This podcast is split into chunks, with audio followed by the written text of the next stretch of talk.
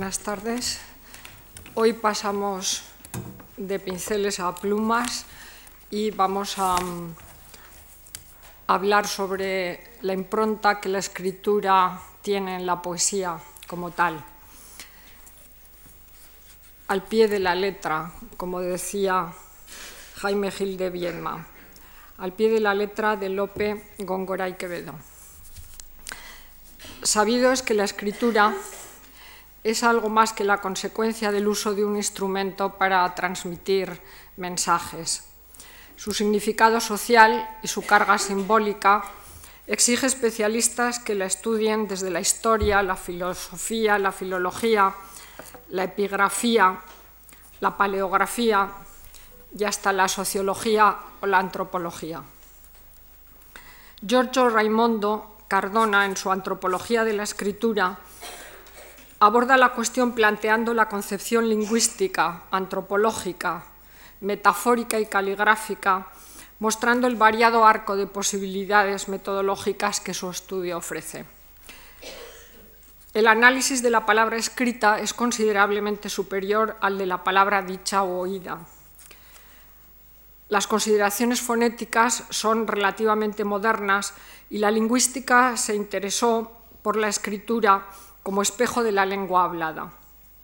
A partir de los años 60 nace la grafemática, que ve en la escritura un catálogo de correspondencias entre los fonemas y los grafemas.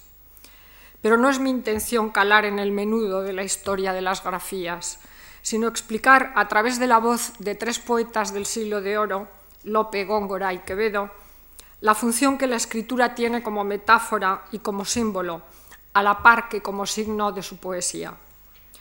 Hoy todavía vivimos de la concepción de la escritura como verdad.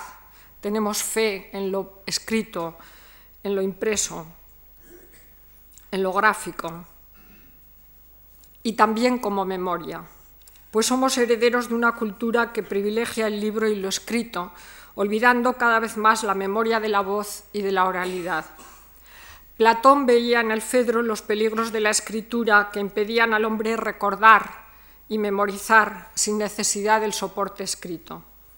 El Fedro relaciona la escritura con la memoria, pues aquella organiza y clasifica los conocimientos. Pero además Platón le concede un origen divino, lo mismo que el que tuvieron los números, la astronomía o el juego de los dados. Casi todas las religiones conceden a los textos sagrados ese rango que se deduce de las filaterías árabes, tiras de papel con versículos coránicos cosidos en un saquito que se lleva al cuello. La escritura invadió los terrenos de la religión y de la vida y también los del arte. Trajes y casacas escritos, murales, sillas, armarios, la escritura es el microcosmo que reproduce de alguna manera la estructura del mundo y el poeta trata de revelarlo a través de ella. Pero además de la metáfora del mundo escrito, que desde San Agustín a Galileo Galilei, pasando por Alain de Lille, Dante o Santo Tomás, tanto juego dio en el siglo de oro español, habría que contar con la escritura del cuerpo o cuerpo escrito pues ya para Aristóteles el texto escrito se manifiesta como metáfora cognoscitiva del cuerpo viviente. El texto puede ser leído y analizado como cuerpo. De hecho, por ejemplo, el político Fernando el Católico de Gracián tiene como tal libro menino que cabe en la mano una configuración corpórea quíntuple, como es bien sabido. El cuerpo es a su vez también escritura. Romeo le dice a Julieta, You are a book of love, tú eres mi libro de amor. Él lee en el rostro de ella. Y la fisionómica renacentista no fue otra cosa que el arte de leer en los rostros, fue toda una ciencia de lectura a través de las imágenes de la persona.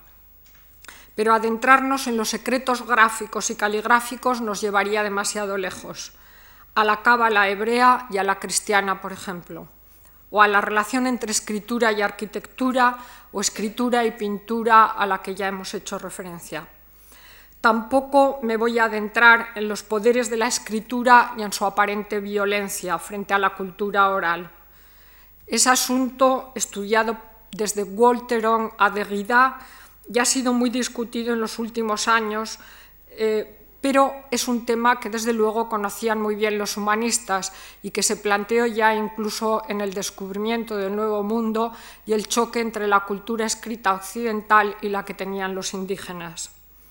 No es extraño por ello que Jonathan Goldberg, en su Writing Matter, recurra a Luis Vives para explicar los poderes de la escritura, de esa escritura con la que los españoles asombraban a los indios a través, como decían ellos, de papeles escritos que hablaban.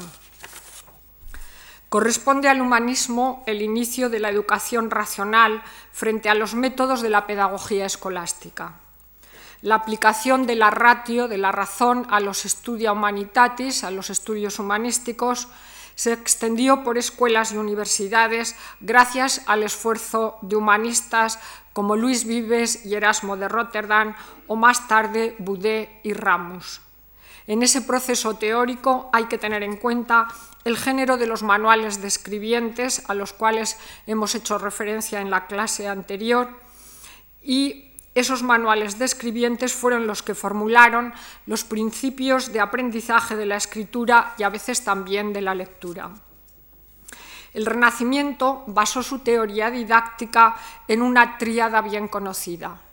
Natura, ars, exercitatio, naturaleza, arte y práctica de modo que se favoreció así el uso escolar de esos manuales o cartillas que tanto contribuyeron a cimentar la escritura en todos sus aspectos.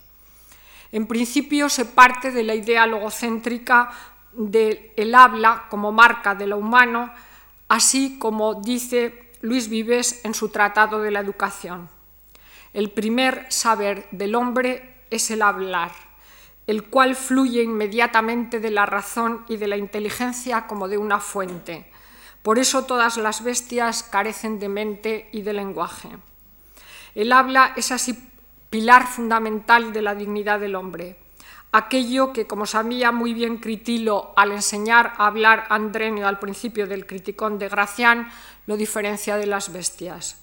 Pero al hablar solo se daba el primer paso, que luego el escribir y el leer adelantaban, porque solo a través del estudio de la filología y de la gramática se podía tener acceso al resto de las humanidades. Leer y escribir se convirtieron en un arte que va, que va más allá de la técnica de su ejercitación. Los manuales de escribientes, desde el, desde el de Vasco Juan de Isier, que publicara en Zaragoza, a los de tantos otros como produjo Italia y luego España, fueron una cantera para conocer la retórica, la ortografía, la gramática y la teoría misma de la escritura. Hasta conllevaban enseñanzas científicas y religiosas, aparte de las morales y educativas propiamente dichas. En la cartilla se aprendía de todo, y ese primer pino de sus lectores dejaría luego huellas literarias, como la finea de Lope en La Dama Boba, que al igual que los niños de los diálogos de Vives, tropezaba con la dificultad de deletrear al leer. Detrás estaba también la retórica de Quintiliano, la retórica de Cicerón y la retórica de Erenium, y todo un sistema clásico que se aplicó para abrir la llave de la cultura a través de ese milagro consistente en que con pocas letras se pueda conformar verbal y gráficamente multitud de voces casi en una operación infinita generativa que llega a todos los continentes y que trasvasa el espacio y el tiempo. La escritura se integra como un juego, al igual que el de la peonza, la pelota o las tabas pero para aprender la escritura recta y correcta el alumno debía familiarizarse lentamente con los útiles de la escritura y con la práctica de la misma. Las armas de escribir, como las llama Vives, la tinta, el papel, el tintero, el cortaplumas, los algodones y hasta la mano, el brazo y el cuerpo del escribiente se tienen en cuenta a la hora de escribir esos manuales que llegaron a configurarse como auténticos tratados de la escritura, convirtiéndose a veces, pienso por ejemplo en Pacholi o en Geoffroy Torry, en auténticos símbolos corpóreos cargados de significación como el del hombre letra. Pensemos en los alfabetos hechos con cuerpos humanos. Las letras corpóreas antropomórficas están en Baguette, Brown o Hart y en italianos como Giacomo Franco, que inspirará muchos manuales de escribientes. El alfabeto humano es muy común y por él se habla de concordancia o discordancia con las letras, como si el hombre fuera un microcosmos hecho de escritura. Dicha escritura se convirtió además en un arte poético, vale decir, fue dibujo.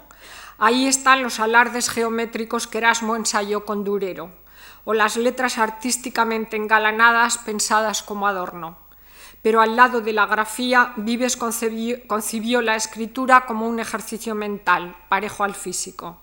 Pues mientras los ojos, la mano y todo el cuerpo se vuelcan en el acto de escribir, la mente hace otro tanto sobre la tabla rasa del alma.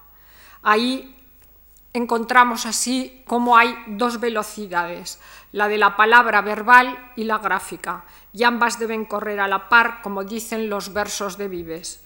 Aunque las palabras corran, la mano es más veloz que ella. Aún bien no acabó su oficio de ejecutarlo la lengua cuando ya todo su empleo concluyó la mano derecha. La lista de los grandes escribientes es muy larga. Fanti, Tallente, Palatino, Icíar, Nebrija, Venegas, Juan de la Cuesta, Madariaga, pero lo que nos interesa destacar es que además de la geometría gráfica, todos desarrollan una teoría en la que confluyen algunas pautas dignas de señalar. Desde el origen divino de la escritura a la idea de que ésta es capaz de fijar la voz y hacerla eterna, pasando por la idea de la escritura como medio de comunicación entre los hombres y como medio de ascensión social. Caligrafía y ortografía iban además unidas en la búsqueda de una escritura que fuese a la par recta y correcta. La idea de Erasmo de que la escritura hace presente lo ausente y más con el invento de la imprenta es muy usual, de modo que el ejercicio de la escritura permite incluso resucitar el pasado y dar nueva vida a la voz. Pedro de Madariaga, con su honra de escribanos en 1565, trató de elevar incluso a categoría filosófica la escritura, concibiendo el arte de escribir como un camino de perfección social y personal que casi todos pretendían seguir. Pues los fundamentos renacentistas se repitieron hasta el cansancio en los manuales barrocos, como el arte de escribir de José Casanova, que creía con San Agustín que Dios inventó el arte de escribir y fue el mejor escribiente. Arte que permite además eternizarse y perpetuarse a través de los tiempos. La idea de la escritura como medio de ascensión social se combinó con la de considerarla como un medio de acceder a los poderes de la divinidad, dentro de la idea de un mundo libro escrito por la mano de Dios. Los tópicos del siglo de oro trasvasaron el siglo XVIII y llegaron hasta la saga de los Iturzaeta, vascos que todavía sirvieron en las escuelas de la posguerra española para enseñar a escribir a los niños. El dominio de la lectura y de la escritura por amplias capas sociales en los siglos de oro generó toda clase de manuales y España fue, después de Italia, el país que mejor calidad ofrece al respecto en el siglo XVI. La letra, como ya vio Petrarca, era mucho más que un elemento gráfico. La escritura carolina encerraba en sí misma la reforma humanística frente a las letras góticas de los siglos oscuros, ofreciendo una nueva liberalidad y una linealidad espacial, además de otra forma distinta de aprender el mundo. Porque, como pensaba Erasmo, no se podía escribir sobre Cicerón en letras góticas, porque sonaría como algo bárbaro. La reforma caligráfica del humanismo afectó así a la letra impresa que se alimentó de idénticos ideales.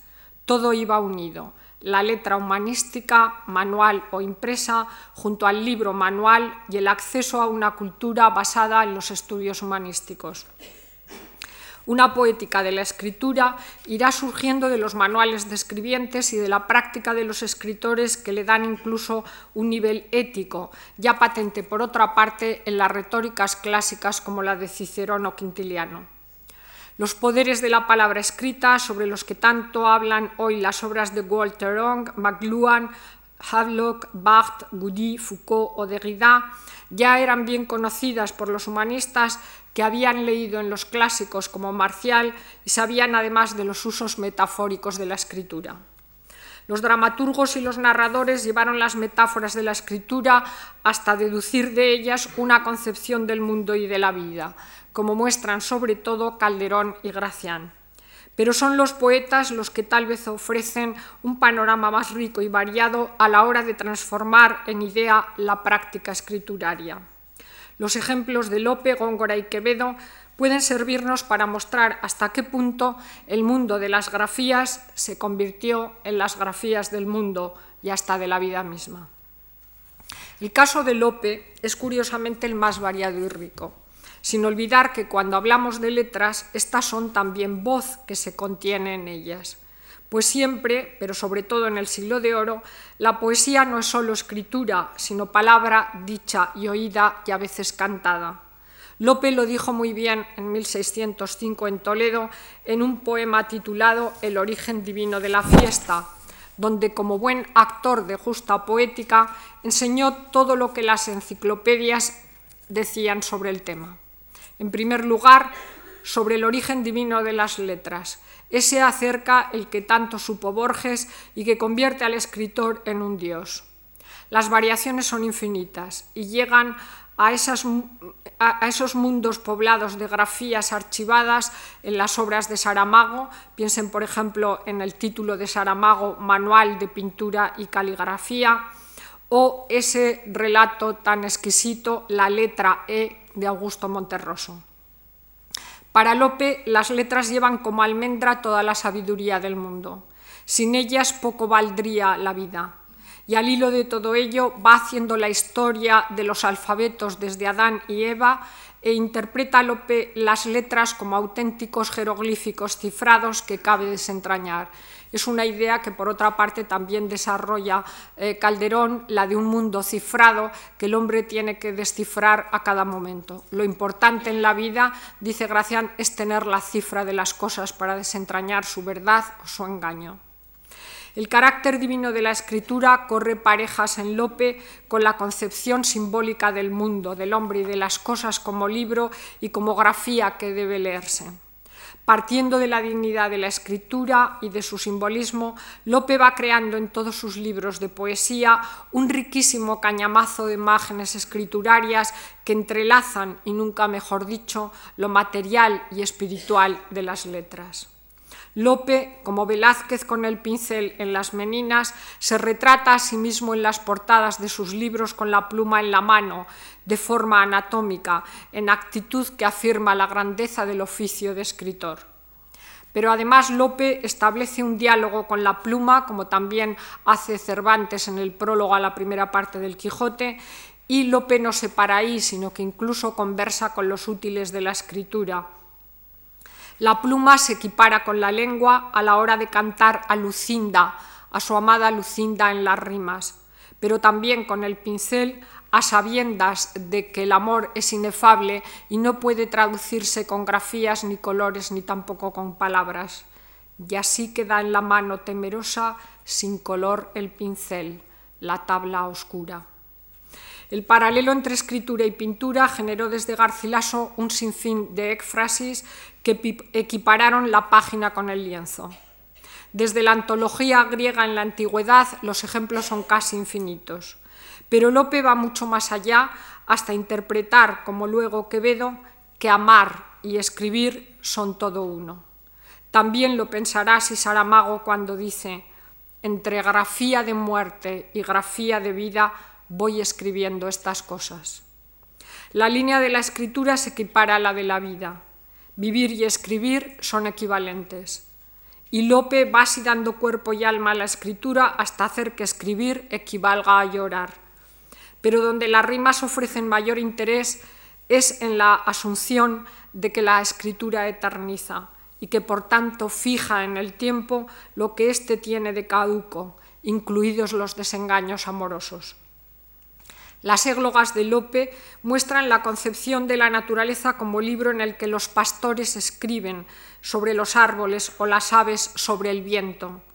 Góngora dibujó en las soledades la escritura de las aves en los anales diáfanos del viento, ya está formando una Y como hacen desde la antigüedad las grullas al volar, volando en Y sobre líbico, como también lo hicieron en los versos de Fray Luis.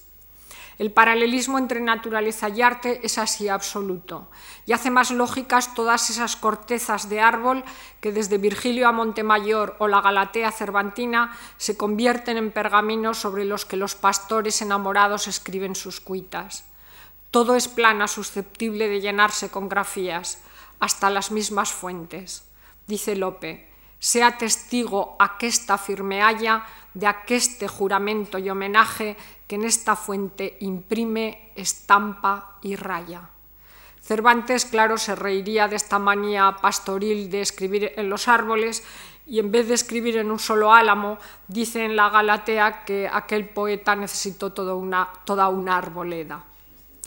Pero más allá de esos bosques escritos de la égloga, Lope habla de un cabritillo escrito por las manchas que tenía negras sobre el pergamino de sus lanas y hace que los pies de Lucinda, al pisar la arena en la playa sevillana, escriban huellas en las que el poeta lee la cifra de sus celos. Indudablemente esos bosques escritos o pintados todavía podemos verlos en los colores de Ibarrola y también desechos. Góngora en la Soledad Segunda lo dirá de esta manera. En cuanto han impreso tus arenas, a pesar de los vientos, mis cadenas. Claro que la imagen más sutil es la de la escritura en el agua, que ya emplearon los poetas griegos. Aunque la escritura sobre la arena sea la más frecuente desde Platón, que comparaba el acto de arar en el campo con la práctica de la escritura. Por esa senda se pueden registrar también muchos ejemplos más cercanos, porque desde Berceo a Manuel Machado o Alfanui de Sánchez Ferlosio hay esa idea de comparar la escritura con el arado. La escritura sobre la arena es también imagen de la melancolía en Durero y en Gracián. Hasta el mismo Cristo aparece en el Evangelio de San Juan haciendo grafías en la tierra, mostrando, como dice Goldberg, una manera suya de escribir el mundo y fundamentar el origen divino de las letras. Aparte, habría que considerar, como dije ayer, la relación entre el jardín y la escritura. Piensen que uno de los manuales de escribientes italianos se titulaba Il giardino de scrittori, con flores letras sobre la página floresta o el jardín libro del que hablábamos ayer de Soto de Rojas en su paraíso cerrado para muchos, jardines abiertos para pocos. La escritura, por tanto, tiene muchos visajes. Las letras marcan también en Lope un silencio objetual que habla cuando se las imprime en epitafios y cada letra da señales de sí. M de la emperatriz María, madre, mujer, inmortal, como la llora Lope. Las letras así se individualizan y cosifican o se convierten en seres humanos, como en la loa de las letras que escenifican un homenaje en la inundación castálida de Sor Juana Inés de la Cruz. Los juegos de letras, sobre los que volveremos a propósito de los jeroglíficos, llenaron toda la literatura de justas y academias, llenas de emblemas y poesía visual, en la que las grafías explicaban por sí mismas conceptos mucho antes que Apollinaire. Las rimas de Lope de 1609 retratan además al poeta en su escritorio junto a los libros, porque como decía Montaigne, la biblioteca es la verdadera residencia del escritor. Lo recuerda Chartier en El Mundo como representación y lo supo ver muy bien Lope, que se, refugia junto a los libros como buen neoestoico. También decía lo mismo Góngora con unos pocos libros libres, digo, de expurgación, paso y me paseo. Las rimas sacras de Lope multiplicaron las imágenes escriturarias, elevando las letras a símbolos divinos.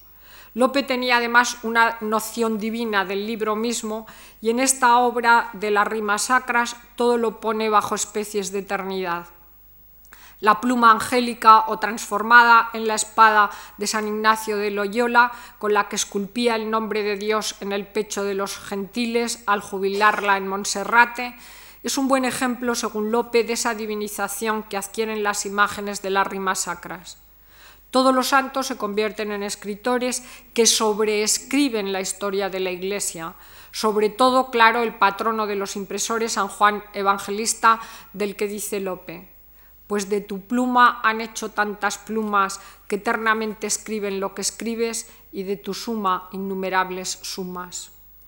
Lope llega incluso a convertir en libro el Cordero Sagrado, tal vez inspirándose en los nombres de Cristo de Fray Luis de León. La Eucaristía es a, su vez, y esto también lo repite Gracián en el comulgatorio, cifra y abreviatura divina. Y las reliquias de los santos, oráculos silenciosos que en letras misteriosas hablan de Dios. Esa referencia al oculto y cifrado fue también fundamental en Calderón y sobre todo en el mundo cifrado al que he aludido de Baltasar Gracián. Para Lope, Cristo mismo se hizo libro y habitó entre los hombres. El cuerpo de Cristo es como el de San Francisco, papel en el que se escriben las llagas. Imprimióle como estampa, viéndole papel tan limpio, en el cuerpo a Cristo muerto y en el alma a Cristo vivo. López se dibuja en las rimas sacras como un dios que insufla vida a las letras que animan sus conceptos, pues él cree que la mm, creación misma es un acto que, refleja, que se refleja también en el acto de la creación literaria, pues convierte una idea en concepto, en cuerpo escrito. Lope es además uno de los ejemplos más escandalosos, como ya hemos dicho, de autopropaganda. Y Pierre Sibyl y otros ya han demostrado con creces su obsesión por retratarse en las portadas de sus libros, laureado como actor excelso y con la pluma en la mano. Pero además de esos grabados, lo hace en mm, la y de la portada de los libros en, en sus propios poemas. Recoge así la tradición de Fray Luis en de los nombres de Cristo, donde había hecho toda una filosofía nominal basada en las voces, pero también en las voces escritas. Es una corriente afín a muchas religiones y que las polianteas de la época explicaban con el origen divino del alfabeto. Luca Orfei, Piejamón, Palatino, Kempi se basaban en toda una tradición que venía de Platón y de Plinio. Y en ese sentido cobra una gran importancia Hermes Trimegisto, resucitado por los neoplatónicos y con el que se pone de moda la escritura jeroglífica. La Filomena de Lope está plagada también de imágenes gráficas de la escritura. En ella Lope establece además un diálogo con la pluma, convirtiéndola en algo corpóreo, humano, además de asignarle la idea de fama incluso unida con la mano del poeta, se convierte en una prolongación de sí mismo. Estilo superior, divina mano, pluma sutil de peregrino corte, arte divino, contrapunto en llano. Lope se ata así cada vez más a una vida escrita y por escribir que hace de la creación poética un sustituto de la vida misma. El caso más curioso de esa que podríamos llamar transustanciación lo ofrece Damasio de Frías en un soneto en el que el poeta desearía convertirse en libro para así estar junto a la amada que lo abriría y revolvería al leerlo. Incluso también eh, podemos recordar el momento en el que en una novela sentimental el protagonista se come las cartas de la amada. Augusto Monterroso dijo que un libro suyo es lo único que se interponía entre él y su mujer cuando estaban dormidos. Curiosamente, en la evolución poética de Lope, cada vez fueron teniendo más peso las imágenes librescas y escriturarias, y yo me atrevería a decir que es el poeta del siglo de oro y tal vez de todos los siglos en el que las metáforas de la escritura tienen una mayor presencia. En la Circe, en la maga Circe, ya aparece desde el amanecer escribiendo y junto a su biblioteca. Esa imagen también la rodea de algunas pinturas, de unos pocos libros y de un jardín deshecho de melancolía en cuya soledad y por cuya soledad se alimenta. Pero donde asoma un nuevo Lope, burlón y desmitificador, dando una vuelta de tuerca a todos los tópicos, es en las rimas humanas de Tomé de Burguillos. Su heterónimo, la creación de ese burguillos, le permite destrozar tópicos y reírse de ellos. Desde el mismo amor hasta la misma escritura, disfrazado de poeta otro que hace una palinodia de sí mismo. Ahora ya no le bastan los libros y la pluma. Desengañado, escribe ahí su ciclo que, como decía Juan Manuel Rozas, era de senectute. Y aquel Lope que se entusiasmaba escribiendo es aquí otro que grita, dejé los libros y arrojé la pluma. El desengaño amoroso corre parejas con el de la escritura. Aquí se reirá de las bibliotecas llenas de estantes bufos y libros monjes, aunque todavía identifique, como en sus primeros años, las lágrimas con los versos. El soneto Rasgos y borrajos de la pluma parece querer reírse de ese que vimos ayer de Quevedo sobre Morante con trazos y lazos, y es el más significativo tal vez de las rimas. Pero por Dios que se acabó el soneto, perdona Fabio que probé la pluma. Aunque sean varios los comentarios sobre ese soneto, creo que no se entiende sin tener delante los trabajos del calígrafo Morante, que era capaz, como vimos ayer, de dibujar una figura del rey a caballo de un solo trazo y sin levantar la pluma. Porque lo que verdaderamente quiere decir Lope es que él es capaz de escribir un soneto de vez y sin levantar la pluma.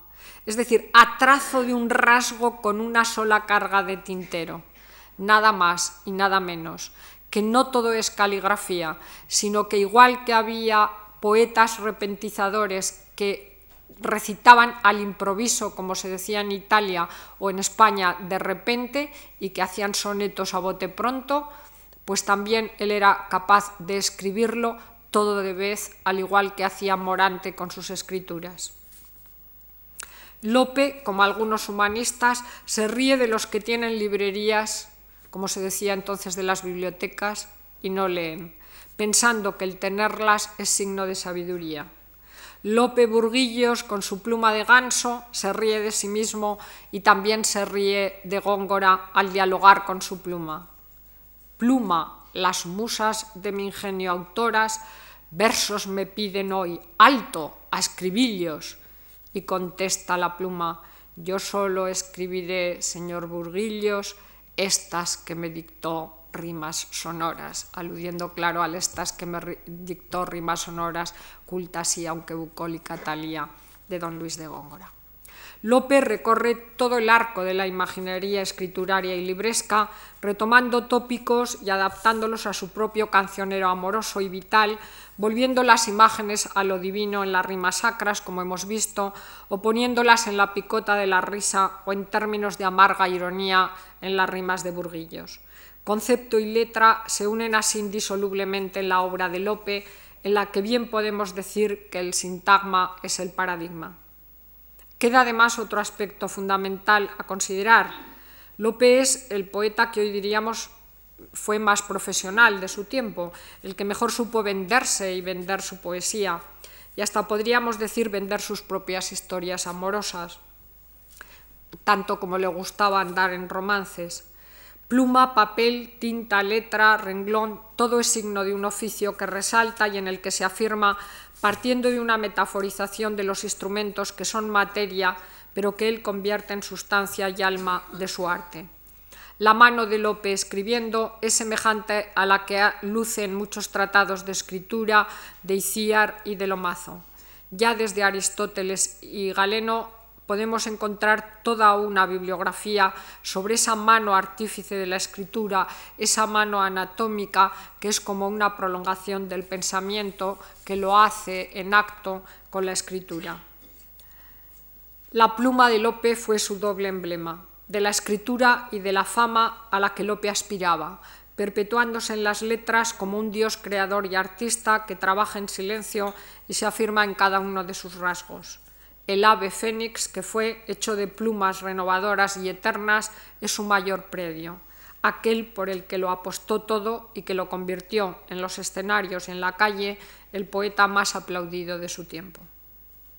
De Lope habría que tener además en cuenta su firma, pues esa rúbrica autentificaba la autoridad del poeta, su intransferible testimonio como creador. No es asunto baladí y debe hacernos pensar sobre la anonimia y globalización de la cultura de los ordenadores, en la que nada importa la patente de la legitimidad que da la firma, ese que, esa firma que al final del criticón se pide, por ejemplo, a los que quieren pasar a la isla de la inmortalidad. Pero esa es otra historia. Ahora vamos a considerar el caso de Góngora. Góngora, sabido es que arriesgó todo en materia lingüística, particularmente en el campo de la metáfora. Cuando Curtius buscó en las letras españolas ejemplos que mostrasen la aportación hispana a la imagen del texto como mundo, no dudó en elegir al poeta cordobés. Andrés Sánchez Robaina, en su libro Silva Gongorina, ya recordó algunas de las metáforas de Góngora más significativas desde el río que, con torcido discursos y prolijo, engarzando edificios en su plata, de quintas coronados se dilata majestuosamente.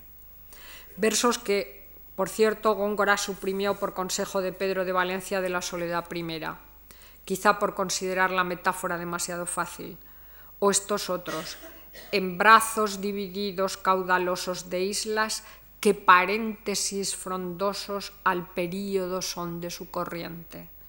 Vean pues cómo el paréntesis se hace en la imagen del agua. Góngora crea así un metalenguaje en el que el río escrito es río de la oración, con islas que conforman un paréntesis al periodo oracional de la corriente. Ahí, claro, hay una sinonimia que en Gracián es fundamental entre curso y discurso el discurso de la vida y el curso de la vida, el río y la escritura. El texto es también para él un mapa que se despliega ante el lector. Si mucho, poco mapa les despliega.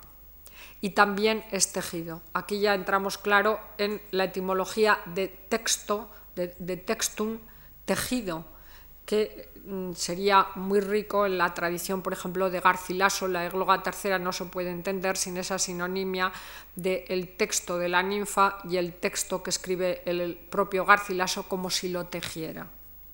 Con torcido discursos y prolijo tiraniza sus campos útilmente, orladas sus orillas de frutales, como si fuera un tapiz. Las soledades de Góngora son así textura bordada, pero también campo visual en el que la naturaleza exhibe sus letras, desde la mentada y pitagórica que dibujan las grullas al volar sobre el papel celeste, caracteres tal vez formando aladas en el papel diáfano del cielo las plumas de su vuelo. La metáfora alcanza así valores ideogramáticos y remiten a un poema que es pintura visible en la soledad primera aunque también la Soledad Segunda repite a propósito del vuelo de Ícaro esa imagen. Conservarán el desvanecimiento los anales diáfanos del viento. La imagen pastoril del chopo escrito le obliga a ir más lejos que la tradición, permitiendo que el árbol no solo sea soporte de la escritura, sino de la lectura chopo gallardo, cuyo liso tronco papel fue de pastores, aunque rudo, a revelar secretos va la aldea, que importa amor que a un otro chopo lea. Góngora, como Lope, escribe sobre la arena y sobre la piedra, pues no en vano las soledades son el ejemplo máximo de conversión de la naturaleza en arte, donde la metáfora del mundo como libro se hace reversible en la del libro o poema como mundo que todo lo alberga.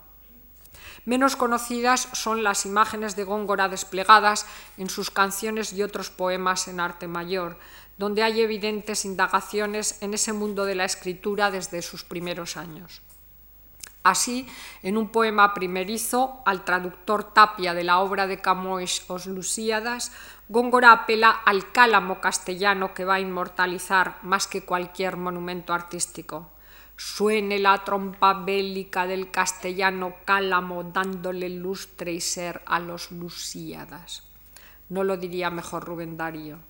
En este y otros ejemplos que veremos surge además una simbiosis entre escritura y oralidad, pues como ya dijo Nebrija, lo escrito presupone siempre la voz.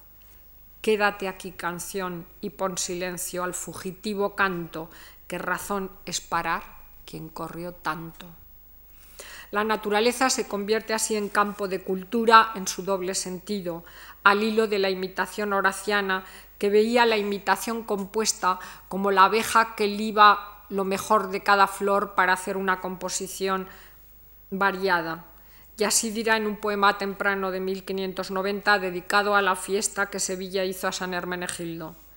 Hoy, pues aquesta tu latina escuela, la docta abejuela, no sin devota emulación imita, vuela el campo, las flores solicita, campo de erudición, flor de alabanzas, por honrar sus estudios de ti y de ellas, en tanto que tú alcanzas ver a Dios, vestir luz, pisar estrellas. Toda la poesía del siglo de oro sucumbió a esa retórica de las plumas, en posición de rima casi siempre rimando con espumas. Y Góngora dirá de amor que al fin es Dios alado y plumas no son malas para lisonjear a un Dios con alas. Uno de los poemas más curiosos respecto al uso epigráfico de la poesía de exequias y epitafios es el que Góngora dedicó al sepulcro de Garcilaso, en el que todas y cada una de las piedras de Toledo se convierten en lugar propicio para ensalzar al poeta toledano. Allí Góngora trata, como siempre, de ser nuevo en la elocución, yendo mucho más lejos que las imágenes tradicionales el ingenio del poeta cordobés, no creo, sin, em, no creo, sin embargo, que resida solo en el estilo. Como Gracián vio en la agudeza, es el poeta más nombrado de la agudeza, lo nombra 66 veces, Góngora lo arriesgó todo en el arte conceptual y debajo de sus juegos malabares hay una evidente ligazón de ideas. Así, en una canción satírica contra el interés, jugará con el doble sentido del escribano como oficial de la peñola y la codicia misma de su oficio. Con qué eficacia el pendolar ministro reduce su registro de la ley de escritura a la de gracia, batida su eficacia de acicate de oro. El papel diga a cuánto rasgo obliga el dorado rasguño y qué overas cerró un cerrado puño versos en los que Góngora juega con las dilogías de pendolar y rasgo a la hora de burlarse de los avaros ministros de plumas vendidas que siempre han existido. También jugará con el polvo de las maravillas que acaban en la nada y los polvos que servían para secar la tinta. Así se juega con lo efímero de la vida y lo eterno de la fama.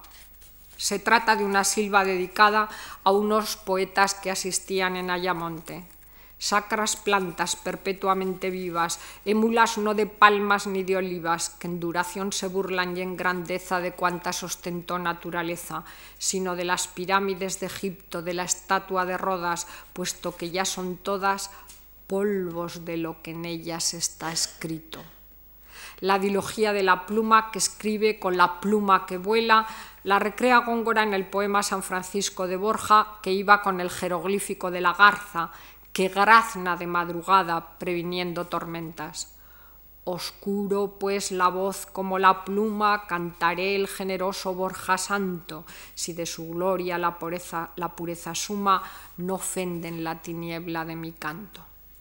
Pero tan gastada dilogía del doble sentido de plumas, forzosamente tenía que llevar a Góngora a mayores riesgos. Por ejemplo, el de ver en la cola del pavo real o pájaro de Juno la pluma con ojos de la escritura. Y no es mi intento a nadie dar enojos, sino apelar al pájaro de Juno. Gastar quiero de hoy más plumas con ojos y mirar lo que escribo. El desengaño preste clavo y pared a mis despojos. Por último, por lo que se refiere a Góngora, querría recordar hasta qué punto el polifemo es también campo, propicio para las imágenes de la escritura, y no solo en los primeros versos tan comentados por Damaso Alonso Moló o los comentaristas del siglo XVII como Pellicero Salcedo, estas que me dictó rimas sonoras, y que llevó a los ya leídos versos de Lope. Yo solo escribiré, señor Burguillos, estas que me dictó rimas sonoras porque lo cierto es que aquí se recrea el dictum, el dictado de las musas a un poeta copista que también aparece en la Soledad Primera. Cuantas me dictó versos dulce musa en soledad confusa. o en el panegírico, si arrebatado merecía algún día tu dictamen, Euterpe, soberano. La poesía se convierte así en un ejercicio oracular. Las musas dictan, inspiran a un poeta que copia el dictado en ejercicio de escribiente. Otra imagen del Polifemo es aquella en la que el pincel equivale al arpón o flecha que el amor clavó en Galatea. La imagen solo se entiende si se piensa en la tabla rasa del alma en la que la fantasía bosqueja o dibuja. Y amáralo, aunque muda, más no sabe el nombre articular que más querría, ni lo ha visto, si bien pincel suave lo ha bosquejado ya en su fantasía. El amor escribe o dibuja en Galatea la imagen de ese Acis bellísimo del que se enamorará a primera vista y que aparecerá haciendo realidad la imagen previamente diseñada en su mente. A pesar luego de las ramas viendo colorido el bosquejo que ya había en su imaginación Cúpido hecho con el pincel que le clavó en el pecho. Al final, el pincel es un dardo amoroso que materializa carnalmente los diseños de la imaginativa, convirtiendo a Cupido en pintor del amor de Galatea por Acis. La estrofa 52 del Polifemo nos ofrece también un ejemplo final que es una clara expresión de hasta dónde podía llegar Góngora con las hipérboles. En este caso, haciendo de el ipse ardus atque pubat sidera de la Eneida y la, misma fábula de Ovidio en la que se basa el poema. Pues Polifemo termina por escribir de propia mano, sentado sobre el asiento de la roca en la que se desespera, su desgraciado amor en la plana celeste que le sirve de papel. Qué mucho, si de nubes se corona, por igualarme la montaña en vano y en los cielos desde esta roca puedo escribir mis desdichas con la mano un poeta más joven, Quevedo, más joven que Góngora y que Lope, quiso ir mucho más allá de ellos en el terreno de la invención y de la elocución, procurando destacar sobre las pautas de aquellos en géneros como el entremés, la novela o la poesía.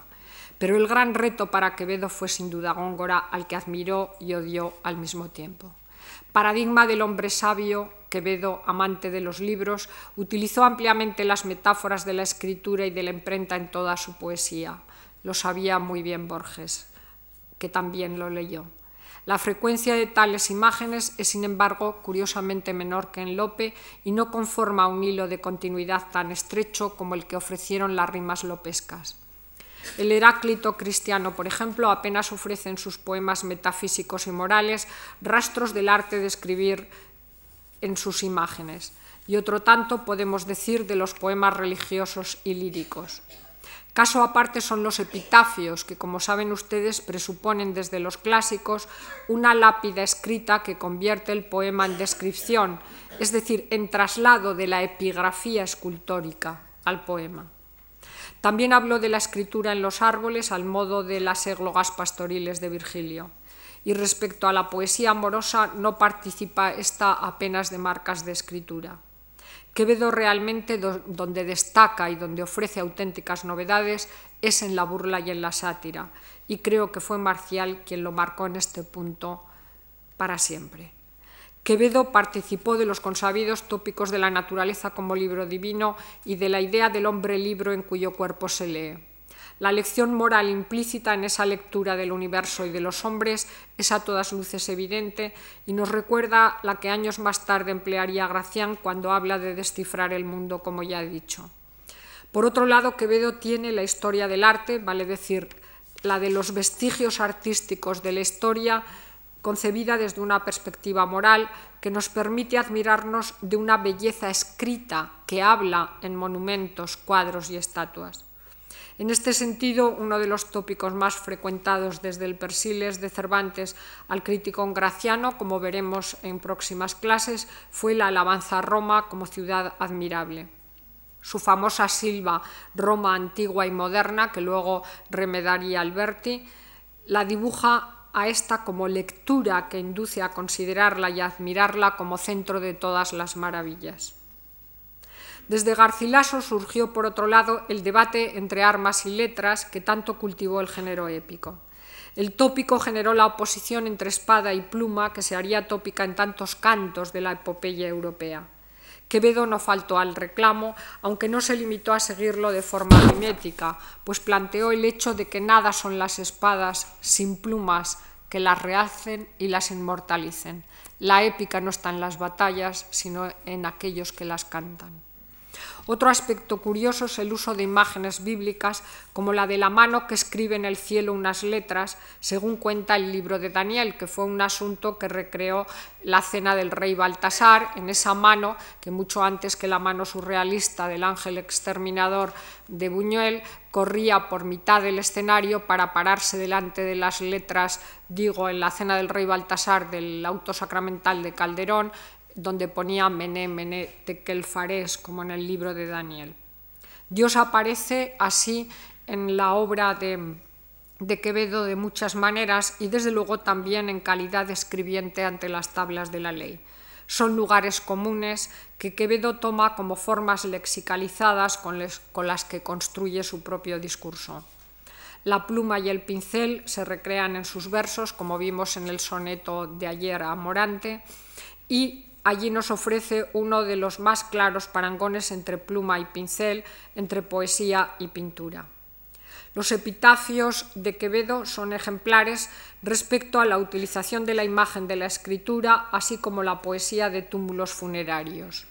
En ella se ofrece un parangón entre la lengua y la pluma que lloran al finado descansando en el silencio. Quevedo escribe además no solo con la tinta, sino con su sangre. La tinta convertida en sangre fue tópico de la época y Quevedo la utilizó, la utilizó perdón, partiendo del ya mencionado étimo de texto como tejido. Ya militan las leyes y el derecho y te sirven de textos las heridas que escribe nuestra sangre en nuestro pecho la sátira de letrados, de jueces, tan normal en, toda la poesía de la época, pero sobre todo en, Quevedo, le lleva también a, a, usos simbólicos de la escritura. Pero es en la poesía mortuoria y luctuosa donde brilla con particular relieve al mostrar el desengaño de la muerte y la destrucción, y sobre todo el olvido que también alcanza la escritura. Ello no quita para que creyese en la inmortalidad que dan las letras como por ejemplo cuando alaba a Lope de Vega. Claro que el soneto más simbólico de los de Quevedo es ese soneto neoestoico, cuando aparece retirado en la torre de Juan de Abad, donde canta su destierro feliz junto a los libros. En él se hace el milagro de la resurrección que todo libro conlleva, como decían ya los clásicos, y recordó vives. Por los libros el pasado se hace presente y los clásicos viven en sus obras retirado en la paz de estos desiertos, con pocos pero doctos libros juntos, vivo en conversación con los difuntos y escucho con mis ojos a los muertos. Si no siempre entendidos, siempre abiertos, o enmiendan o fecundan mis asuntos, y en músicos callados contrapuntos, al sueño de la vida hablan despiertos las grandes almas que la muerte ausente de injurias de los años vengadora libra, oh gran Joseph docta la imprenta, en fuga irrevocable huye la hora, pero aquella el mejor cálculo cuenta que en la lección y estudios nos mejora. El soneto, cercano a esa idea ya aludida de la biblioteca como paraíso que aparece en Borges y en Humberto Eco, está allí presente porque realmente Quevedo da en esta bellísima imagen una confluencia con los manuales de escribientes, al concebir además que la escritura es una partitura, en este caso silenciosa y muda, que cada uno debe interpretar a su manera. Cada lector la interpretará a su modo porque los libros son músicos callados contrapuntos que al sueño de la vida hablan despiertos. Además, Quevedo homologa voz y escritura, oído y ojo en esa sinestesia y escucho con mis ojos a los muertos. Así la palabra escrita inmóvil se hace carne de palabra oída y vive en el presente. La biblioteca, refugio para Montaigne y tantos humanistas, se aparece aquí como algo dinámico, activo, abierto a lecturas distintas que el poeta hace corrigiendo o enmendando, o sencillamente interpretando en el sentido musical las grafías. La imprenta y en general la escritura fue para Quevedo la forma de vengarse contra la muerte y el olvido, la manera de perpetuarse más allá de sí mismo, haciéndose forma viva en la lectura del futuro. El libro, como memoria eterna del autor, ya estaba en San Jerónimo y en los clásicos, pero Quevedo recrea la imagen a nueva luz y la funde con la idea de la música, haciendo que la palabra no solo viva, sino que suene. El humanismo conllevó la alabanza de los libros y de las bibliotecas. Polidoro Virgilio, Suárez de Figueroa, Boccalini y tantos otros la recrearon en polianteas diversas. Quevedo, curiosamente, parece más atraído que Lope y Góngora por el mundo de la imprenta que por el de la escritura autógrafa. Ese máximo poeta del amor que para Damaso Alonso fuera Quevedo moldeó en sus poemas la imagen de la escritura como carta o envío. Era imagen de larga andadura desde Petrarca y llega hasta los versos de Sor Juana Inés de la Cruz. Entre el tiempo de la escritura y el de la entrega, la ausencia marca paréntesis e hitos. La poesía pastoril fija epitafios amorosos en los árboles y dibuja grullas volando en Y por el cielo.